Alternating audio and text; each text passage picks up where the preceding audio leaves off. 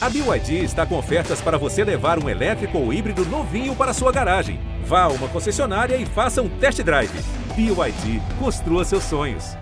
Muito bom dia, muito boa tarde, muito boa noite. Está começando mais uma edição do GE Cruzeiro. O Cruzeiro empatou com o Guarani por 1 a 1 pela Série B do Campeonato Brasileiro. A situação do Cruzeiro na tabela não é nada boa. O Cruzeiro agora vai enfrentar o Brasil de Pelotas. O jogo vai ser no próximo fim de semana. A situação do Cruzeiro é terrível na Série B em relação à classificação para a Série A. Agora, em relação à fuga do rebaixamento, cada pontinho está ajudando, né? Eu sou Rogério Correia, vou distribuir a bola com meu amigo Jaime Júnior, com a Fernanda Hermsdorf, que é representante da torcida, é a voz da torcida no nosso podcast, e o Bob Faria. O Bob Faria está de volta. Primeiro, quero saber se está todo mundo no bid, se está todo mundo presente. Um alô geral aí, gente. Quero ouvir Opa. todo mundo aí. Está todo mundo aí? Estamos aqui, estamos aqui. E alô, Nação Azul, e esse jogo, hein? Cruzeiro contra Guarani. O Cruzeiro saiu na frente, permitiu o empate do Guarani. O Cruzeiro ainda meteu duas bolas no travessão. O Guarani também acertou a trave. Ô, Bob, começo por você, que está tá de visita aí. O Bob estava tá, devendo essa participação no podcast já há algum tempo, né, Bob? Faz um resumo do que foi o jogo do Cruzeiro contra o Guarani, para quem não viu, estava voltando para casa ou estava estudando. Como é que foi esse jogo lá em Campinas? Olha, se você analisar só o, o, o jogo em si, não foi um jogo ruim, não. É, foi um jogo até divertido de ser visto. Né? Um jogo de muita intensidade, de muita luta, de muita busca. Evidentemente que, especialmente para a torcida do Cruzeiro e para o Guarani também, o resultado não foi bom, não serviu muito para ninguém. Né? O Cruzeiro começou com uma formação bastante diferente. O Vanderlei Luxemburgo é, usou mais uma vez o Felipe Augusto, eu digo mais uma vez porque o Felipe Augusto já foi usado assim algumas vezes, né? inventado pelo Mozart como lateral esquerdo. Não é a sua, a sua melhor função, teve que jogar com o Rômulo do lado direito, deixou o Cáceres no banco, um quadrado no meio de campo ali, Claudinho Giovanni, é, e o Marcelo Moreno na frente, e com o Vitor Leque, que eu acho que foi o grande saldo positivo do jogo, é, o menino realmente jogou muito bem, com muita personalidade, enquanto esteve em campo. Foi uma das melhores peças do Cruzeiro. Pressionou. Concordo com você. Assim, personalidade, né, Bob? Personalidade. Indo para cima, fazendo jogadas, é, conduzindo o jogo do Cruzeiro ali pelo lado esquerdo. Quer dizer, jogou muito mais do que alguns veteranos que estavam dentro de campo. Enfim, o Cruzeiro conseguiu fazer o seu gol, né, ainda no primeiro tempo. Mas no segundo tempo, o Guarani voltou pressionando mais, é, e usando o espaço, especialmente nas costas, do Felipe Augusto, né, com o lateral o Ludic. E o Ludic jogou muita bola, inclusive fez o gol de empate, né, praticamente jogando como um centroavante. E acho que o Cruzeiro não conseguiu absorver né, é, o golpe de levar o gol. Ainda teve algumas oportunidades, meteu bola no travessão, teve esse tipo de situação, mas na verdade não conseguiu chegar ao seu, à sua vitória. Acho que a parte psicológica continua afetando muito a equipe. Então, como eu disse, foi um jogo até interessante de ser visto, mas do ponto de vista do resultado, não foi bom para ninguém. Bom, estamos aqui para discordar, né, Bob? Eu acho assim, foi claro. diferente do jogo contra o CSA, em que o Cruzeiro faz um gol no primeiro tempo, toma um gol logo de cara no início da etapa final, aí o Cruzeiro murchou e tomou a virada. Nesse jogo contra o Guarani, eu senti o time ainda brigando, lutando, esteve perto é. de vencer, coisa e tal. Acho que foi diferente, né? Mas na prática, esse empate é quase uma derrota, né, Jaime Júnior?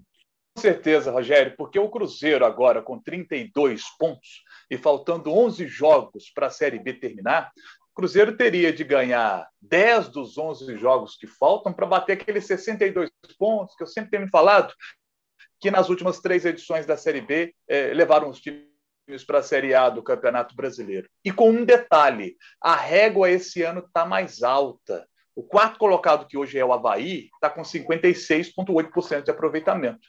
Esse aproveitamento projetado para a última rodada dá 64 pontos.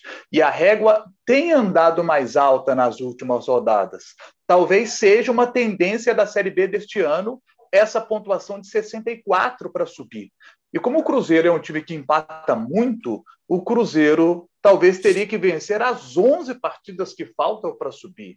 Então, gente, a conta para o acesso, ela, assim, é, é, é, matematicamente é possível, mas a chance ela é irrisória, infelizmente, nesse momento, porque o Cruzeiro empatou demais na Série B, é, a chance de, de, chegar à Série A nessa temporada é irrisória, infelizmente. A conta do Cruzeiro hoje mesmo é para escapar do rebaixamento e acho que o Cruzeiro não cai. Precisa aí de mais 13 pontinhos e o Cruzeiro vai seguir na Série B do Campeonato Brasileiro. É, né, Jaime? Que a gente tem que ser realista, né? Igual falar, poxa, o Cruzeiro tem que ganhar 10 dos 11 jogos. Se você pegar, vamos pegar, por exemplo, o Flamengo, que ontem se classificou para a final da Libertadores. Manda o Flamengo ganhar 10 dos 11 jogos. Vai acontecer alguma coisa errada, alguém vai ser expulso, um pênalti vai ser cobrado na trave.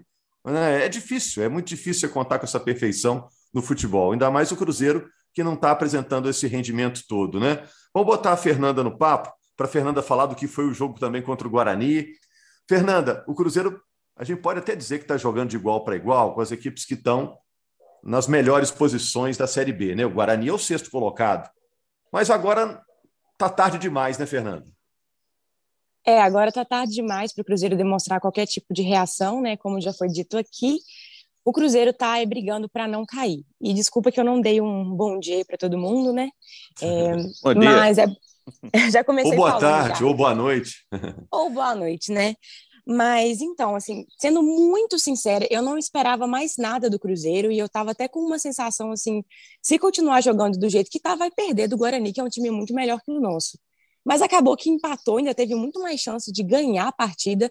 Para mim, é, o Cruzeiro superou as expectativas que eu tinha para essa partida, é, por mais que foi um empate, né? Mas eu digo assim, do jeito que o, que o time jogou. É, até porque, no momento que eu vi a escalação, eu falei, é, não vai ter chance de levar pelo menos uns três gols aí, com essa linha defensiva maluca, gente. Colocar o Felipe Augusto de lateral esquerdo e voltou com o Brock, né? Mas, enfim.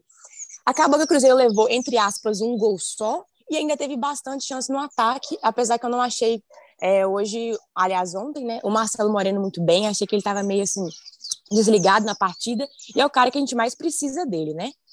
Mas, de maneira geral, assim, me surpreendeu o Cruzeiro, como eu falei, não estava esperando mais nada, e até ver um empate fora de casa contra o Guarani, e é o que você falou, Rogério, parece que o Cruzeiro joga até é, bem assim contra times lá da parte de cima da tabela. O que me dá medo, que agora a gente vai pegar o Brasil de Pelotas e tem tudo para o Cruzeiro, né, jogar pior.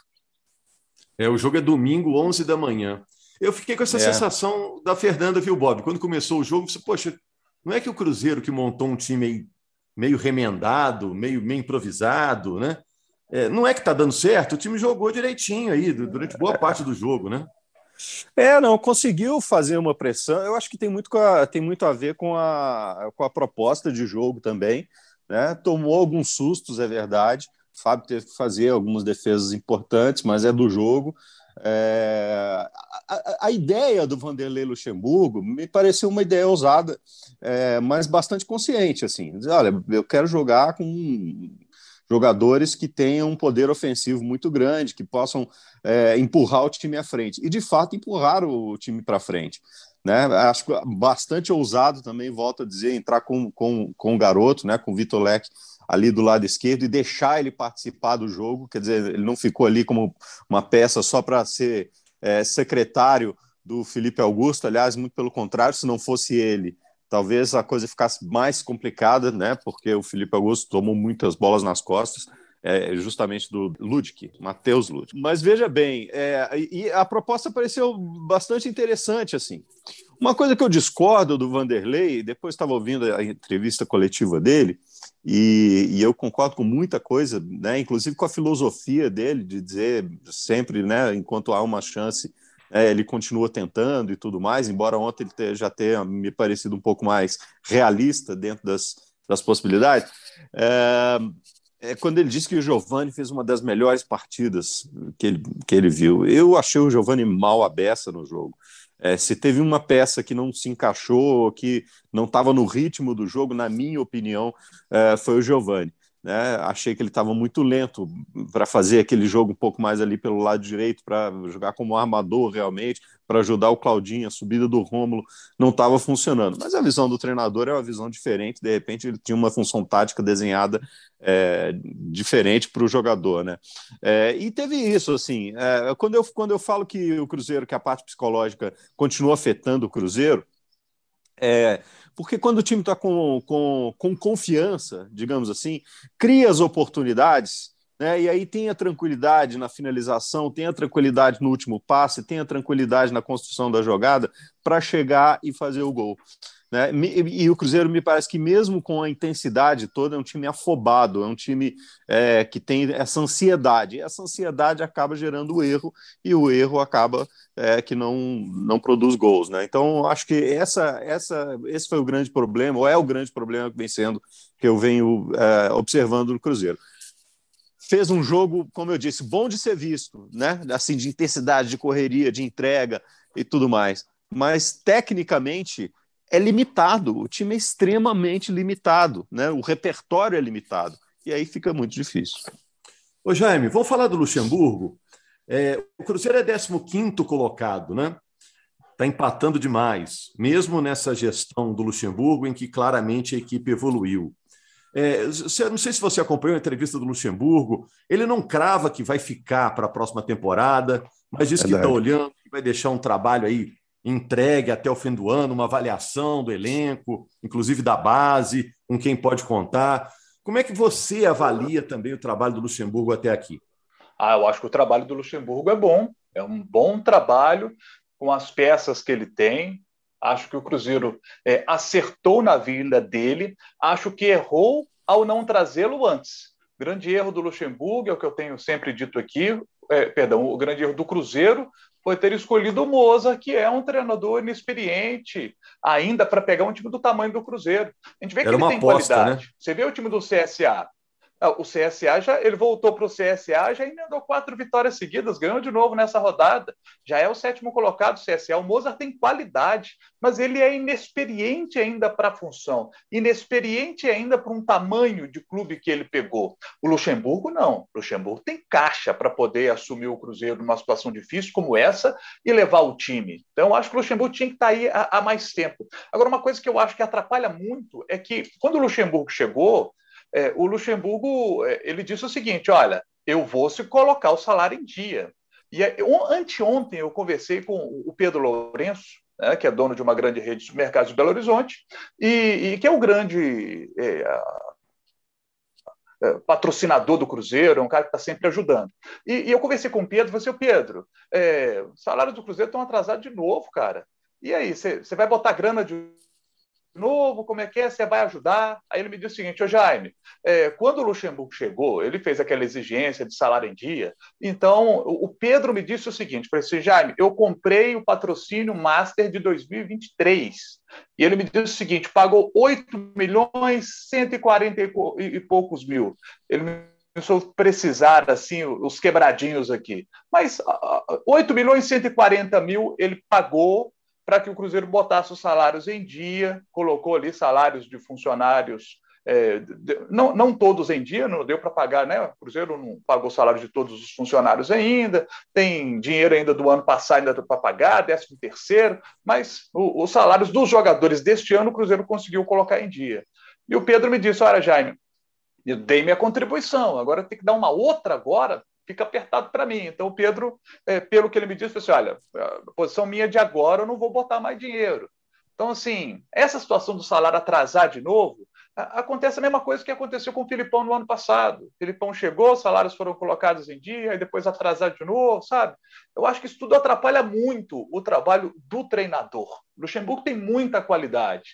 E e olha, os caras estão se entregando em campo. O Bob acabou de falar, e eu concordo com ele. O, o, o Cruzeiro está se entregando em campo. Os caras disputaram muito, os caras foram firmes nas jogadas, sabe? Os caras estão cumprindo com o seu papel, apesar de a diretoria não estar tá conseguindo cumprir, entendo todas as dificuldades, mas não está cumprindo com o papel dela, que é pagar salário. Mas os caras estão cumprindo em campo com dedicação. Pode não estar tá conseguindo resultado, que aí é do futebol, mas dedicação os caras estão tendo. Mas sabe, o salário atrasado atrapalha muito o ambiente do clube, atrapalhou em 19 quando o Cruzeiro caiu, atrapalhou ano passado, está atrapalhando esse ano. Então é uma coisa que o Cruzeiro precisa o Jaime, Olha só, é, muita gente está fazendo, muita gente está fazendo essa comparação, né? Não sei se a Fernanda concorda também, Rogério. É, todo mundo está fazendo essa comparação da situação do, do, do, que aconteceu com o Filipão e a situação do Vanderlei Luxemburgo agora. É, eu acho que são situações diferentes. Elas, elas têm similaridades, mas ela tem mais divergências. O que aconteceu com o Filipão é que que foi prometido para o Filipão, foi prometido mundos e fundos, foi feita uma proposta absurda para o Filipão na época. Né? E eu me lembro muito bem que quando foi feito, é, eu disse: olha, estão prometendo alguma coisa que é, é, não vai dar certo, não vai funcionar. O que, que o Cruzeiro tem para entregar para o Filipão, para o Filipão vir fazer o trabalho que ele está querendo fazer, reestruturar, contratar jogadores, né? Uma, uma, campanha fantástica e tal, não sei o quê. Me lembro até que a torcida ficou muito aborrecida com a história, porque ah, né, o Cruzeiro, como é que o Cruzeiro não tem condição de gente tão, tão, tão, tão oferecendo espuma para ele, estão oferecendo espuma. E deu no que deu, três meses, só não era nada disso. Fui basicamente o que ele é, entre linhas, eu fui enganado com a proposta que é inviável, estou indo embora. Estou indo embora, tá certo? No caso do Vanderlei Luxemburgo, o Vanderlei Luxemburgo já sabia da situação, porque não era novidade, dizer, já estava esse tempo todo nesse processo, sabia disso aí. Mesmo assim, foi feita uma proposta é, mais modesta, uma proposta de manter uh, o, o, o, salário em dia, mais modesta no sentido assim, um, uma garantia mínima, mas sem os mundos e fundos que foram oferecidos para o Filipão.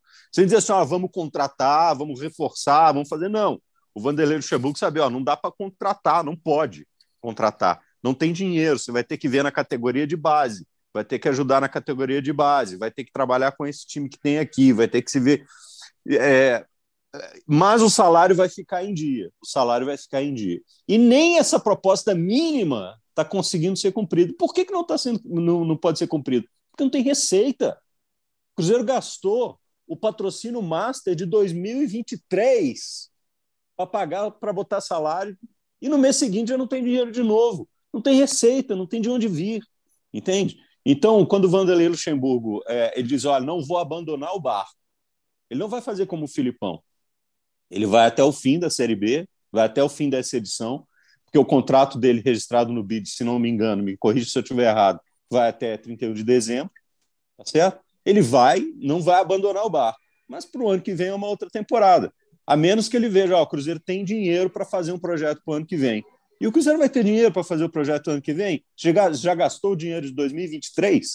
Então a situação é muito complexa. Por isso que eu acho que há diferenças entre o que aconteceu com o Filipão e o que está acontecendo com o Vanderlei agora.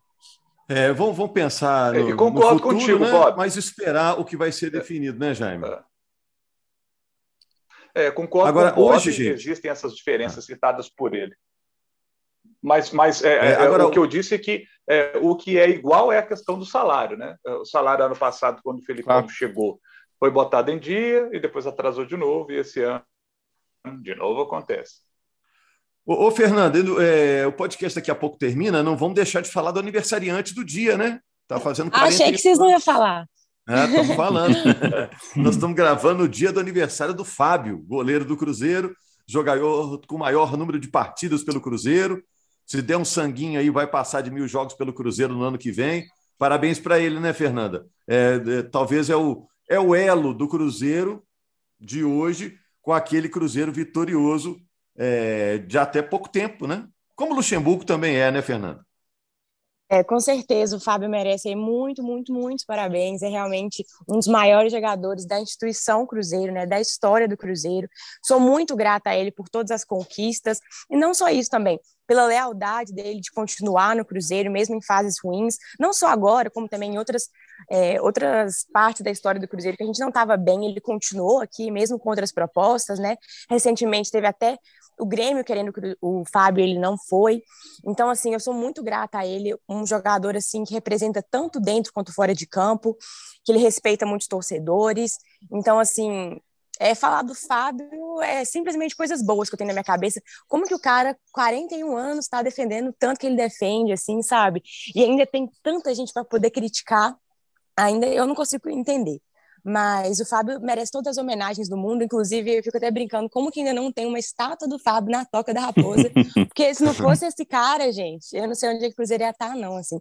Tenho muita, muita, muita, muita gratidão mesmo, assim, e eu espero que ele continue o máximo que ele possa, né, eu sei que vai chegar uma hora que vai ter muita limitação física e de idade também, mas enquanto ele puder, estiver no nível que ele está, que está ajudando muito, que ele continue e que a torcida aprenda cada vez mais a respeitar e valorizar esse cara, porque quando a gente perder ele, eu tenho certeza certeza que muita gente vai começar a entender o valor que ele tinha, porque a gente vê vários times aí que perdem os goleiros mais velhos e ficam aí penando, né? Não precisa nem é. falar um time aí. Então é, é isso. Fábio, Muito obrigada, Fábio. Fábio é um craque, Fábio é um craque. Eu acho que se dá para botar uma placa, né? Dá para botar um rótulo. O futebol tem muito isso, né?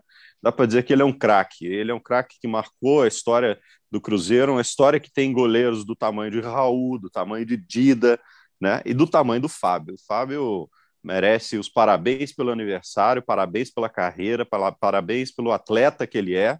Né? E é claro que daqui a um tempo ele vai parar, mas o torcedor do Cruzeiro pode ficar, pode ficar esperançoso sem botar pressão no menino, porque o filho dele está vindo aí, né? E as notícias é. que a gente tem é que o filho dele é, tem o, tem o DNA e tem a manha de jogar no gol também. Então, é, parabéns para o Fábio, tudo de bom, tudo de melhor para ele, pro, pelo exemplo de atleta que ele é, pelo craque de bola que ele é.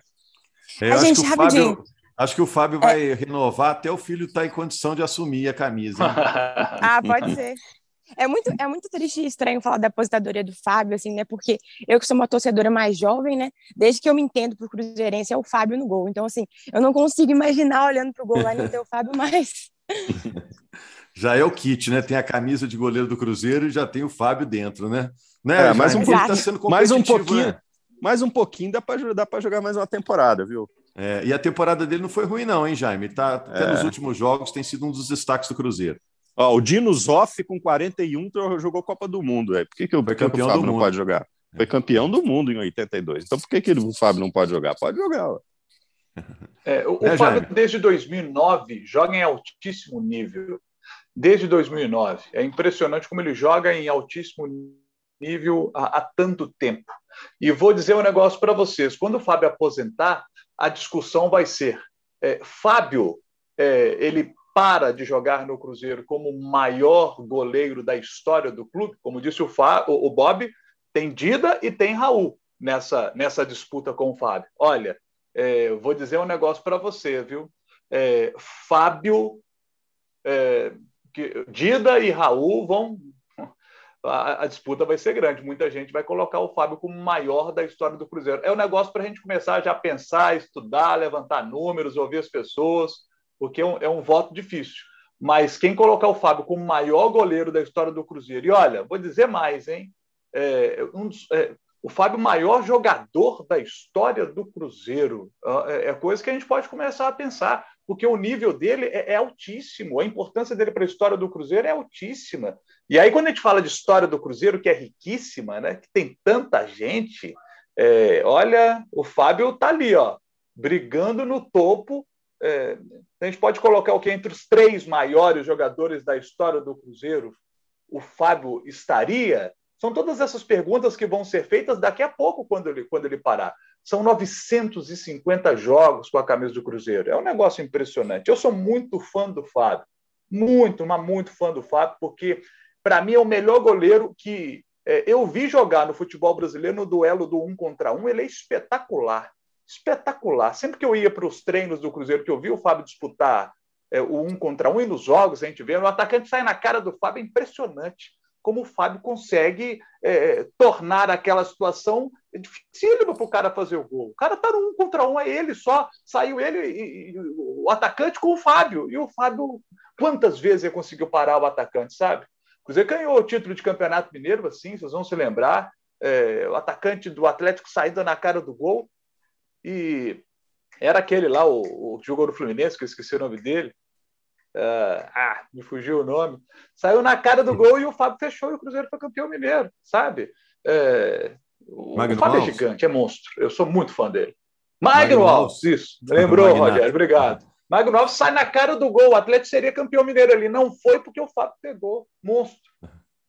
Gente, só para fechar, falando um pouquinho desse jogo de domingo, a gente já está estourando o tempo aqui, mas vamos falar do jogo no Independência, 11 da manhã no Independência, com torcida Cruzeiro e Brasil de Pelotas. Brasil de Pelotas é o último colocado, a Fernanda já falou dele aí. Como o Cruzeiro deve aproveitar esses 11 jogos que restam? Qual a principal utilidade desses 11 jogos que restam, fora a luta contra o rebaixamento, né? Porque no momento o Cruzeiro está mais perto da zona do rebaixamento do que do G4, né? Então o Cruzeiro ainda tem que fazer alguns pontinhos para não cair e pode aproveitar também para preparar o time de 2021. Ah, não. 2022, né? Não, não, acho que não tem que pensar nisso, não. Não tem que pensar em, em preparar e fazer experiência, fazer nada disso. Tem que jogar como decisão. Tem que jogar cada jogo como decisão até que o risco esteja completamente é, afastado e não haja risco de rebaixamento. Não é? Acho que é, a, a, pretensão ou, ou a, a, matemática absurda de ganhar 11 jogos em 11 jogos ou 10 jogos em 10 jogos, é, realmente é, isso não me, não, me, não me vem como uma possibilidade mas cada jogo precisa ser encarado como decisão até que o Cruzeiro tenha uma posição segura na tabela. Aí sim, pode começar a pensar para o ano que vem, pode começar a pensar na possibilidade de, é, de testar alguma coisa. Antes disso, é decisão atrás de decisão. Ó, faltam 11 jogos para o Cruzeiro na Série B. Serão seis em casa, cinco fora. Em casa, Brasil, Botafogo, Remo, Vila, Brusque e Náutico. O próximo jogo é o Brasil. O Brasil jogou em casa nessa rodada e perdeu para o Brusque, 2 a 0. O Brasil estreou novo treinador, Gerson Testoni. E é um Brasil de Pelotas que não vence há 15 jogos. São quatro derrotas seguidas. Time que só venceu duas vezes no campeonato. Fora de casa, ainda não venceu. É o pior visitante da Série B pior visitante. É o time que mais perdeu, 15 derrotas. É o pior ataque, com 15 gols marcados. A defesa já tomou 31 gols. Esse é o jogo que, quando a gente olha para ele, o, o Vanderlei Luxemburgo, nas suas contas, para permanência na Série B, tenho certeza que ele olha para esse jogo como vitória. O Cruzeiro tem que vencer essa partida. Até porque, depois do jogo contra o Brasil, é Curitiba fora, o Botafogo em BH e o Havaí fora. São todos eles postulantes a acesso, jogos dificílimos, times que estão bem. Então o Cruzeiro tem que fazer os três pontos contra o Brasil para não se complicar aí, porque depois tem três jogos difíceis e o Cruzeiro, se não vence o Brasil, três jogos seguintes contra essas equipes que eu citei, pode se aproximar mais ainda da zona de rebaixamento, que seria terrível, né? É, é o Brasil que não deu certo, né? Fernanda, eu vou deixar você fechar porque a Fernanda aposto que estará no Independência 11 da manhã. A Fernanda se mudou para Belo Horizonte para ver todos os jogos do Cruzeiro e está sendo bem fiel, né, Fernanda? Você convoca a torcida para esse jogo é, ou é difícil convocar diante da situação que o Cruzeiro se encontra, Fernanda? Então, com certeza eu vou estar lá mesmo e eu vou convocar a torcida porque, assim como o Bob falou, né, o campeonato não acabou, não dá para pensar em ano que vem, a gente tem que pensar nesse ano ainda, porque estamos a poucos pontos da zona de rebaixamento, a gente sabe que se tá ruim na Série B, na Série C vai ser muito pior. Então a gente tem que continuar apoiando o time, porque a torcida faz diferença, e a gente empurrando aí por mais algumas vitórias, conseguir essa pontuação aí mínima para o Cruzeiro não ser rebaixado, aí já pode ficar mais tranquilo depois, né? Então, quanto mais cedo a gente conseguir esses pontos, melhor, né? Menos agonia, menos ansiedade para torcida, porque eu não quero lutar contra o rebaixamento até a última rodada, né? Então, bora torcida para o estádio, quem puder. Eu sei que tá meio chato essa questão, tem que fazer teste para Covid, todas essas coisas, fica mais caro para o estádio, mas quem tiver condição, por favor, bora lá apoiar e também comemorar o aniversário do Fábio, que eu tenho certeza que vai ter alguma ação para ele. É isso. O Cruzeiro tem cinco pontos de vantagem hoje para a zona do rebaixamento. São cinco pontos de vantagem para o Londrina, o primeiro time que aparece ali na zona do rebaixamento, e joga contra o Brasil com boa chance de vitória. Né? O Brasil é o último colocado, é o Lanterna. O Cruzeiro pode tentar ganhar algumas posições na tabela. E na segunda-feira estamos de volta com mais uma edição do GE Cruzeiro. Valeu, gente. Muito obrigado. Obrigado aí, Nação Azul. Vamos ver que o Cruzeiro arruma no fim de semana e a gente está aqui na semana que vem para analisar. Até mais.